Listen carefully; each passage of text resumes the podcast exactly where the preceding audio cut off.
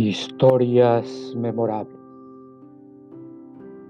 Había una vez una bella joven de 15 años, pelos negros, caídos por los hombros, muy simpática ella, pero que vivía muy juzgada celosamente por sus padres, para evitar que tuviera contacto con los diferentes caballeros que rodaban la comarca queriendo cotejarla. Pero pasado unos días, intespectivamente, la joven que llevaba por nombre Josefa resultó embarazada. Esta deshonra los padres no pudieron admitirla por lo tanto, decidieron en una noche oscura echarlo a las aguas turbulentas del río Marañón. El río, para no ser cómplice de este feroz e introspectiva decisión de estos crueles padres, trató de ayudar a la joven víctima.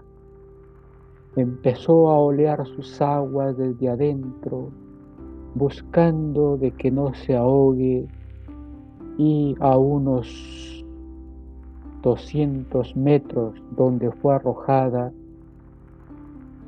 pudo salir sana y salva la joven al otro lado del río Marañón. Esa noche inconsciente la pasó hasta el siguiente día.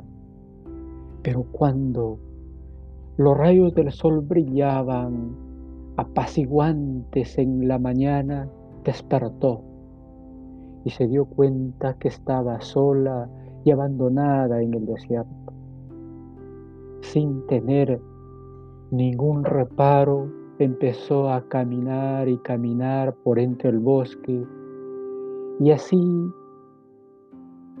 encontró una esperanza de vida al encontrar un sitio muy adecuado donde pudiera hacer su aposilga y en la que esperara nacer sus hijos que llevaban dentro.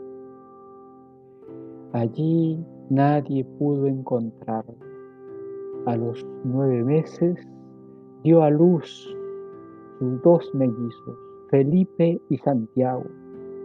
Estos crecieron muy rápido y corrían entre los pajonales, tras del ganado de los mayetanos que criaban su ganado.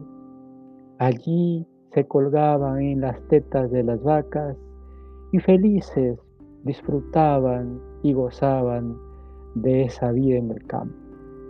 Nadie pudo encontrar, pero llegaron tiempos difíciles, la sequía fue tan fuerte que se fue agotando todo, pastos, plantas, agua.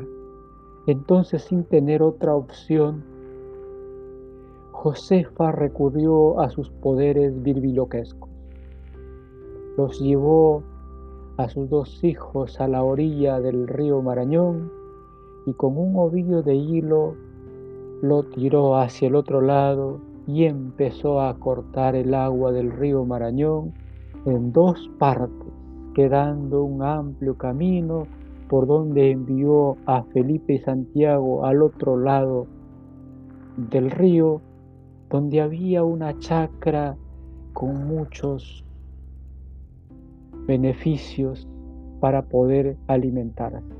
Los niños desde allí empezaron cada semana a hacer la misma operación y traer consigo yucas, choclos, culantros, entre otras hortalizas. Pero los dueños cuando advirtieron que alguien les estaba robando, tramaron desestiarlos. Y es así que captaron a los dos niños justo cuando estaban haciendo el robo Estos interpelaron a los inocentes niños y se dieron cuenta que eran hijos de la bella Chepa, más conocida así desde aquellos años. Entonces lo regresaron, lo recogieron a los niños, lo alimentaron, los asearon y los regresaron por donde habían venido. Josefa ante tal actitud de su padre y familiares decidió retornar para la casa y perdonar la vida y el castigo que le habían dado hace algunos años.